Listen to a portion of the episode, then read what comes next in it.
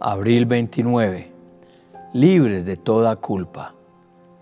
En el antiguo imperio romano, cuando un asesino era encontrado culpable, el castigo por su crimen era amarrarlo a la persona que él mismo había asesinado.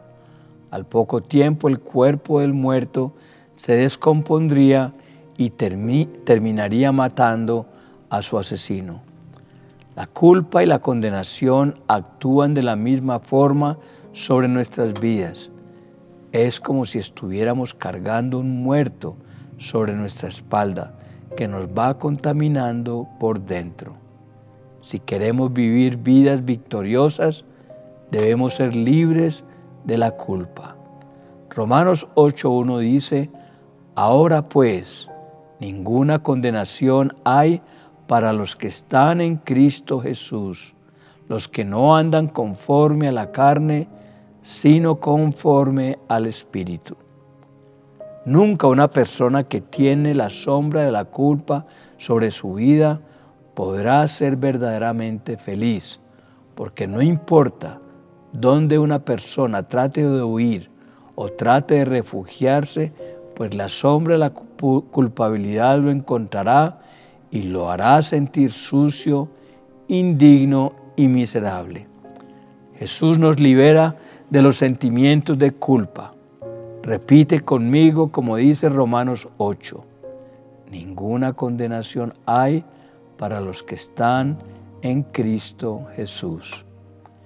¿Qué hizo Dios para quitarnos la culpa?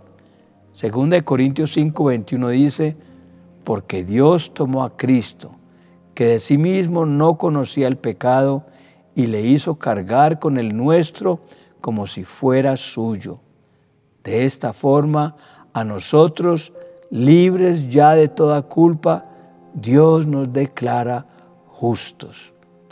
Jesús cargó no solo con nuestro pecado, sino también con nuestra culpa. Y gracias a ello estamos limpios de pecado, libres de la culpa, justos delante de Dios. Romanos 5.1 dice, justificados pues por la fe, tenemos paz para con Dios por medio de nuestro Señor Jesucristo. Justificado significa ser hecho justo, como si nunca hubiéramos pecado. Cuando Jesús te justifica, te limpia, te sana y te ve como si nunca en tu vida hubieras pecado. Alguien puede decir, pero ¿y mi pasado? Jesús ya lo borró, no existe. Tú solo tienes un presente victorioso y un futuro de bendición.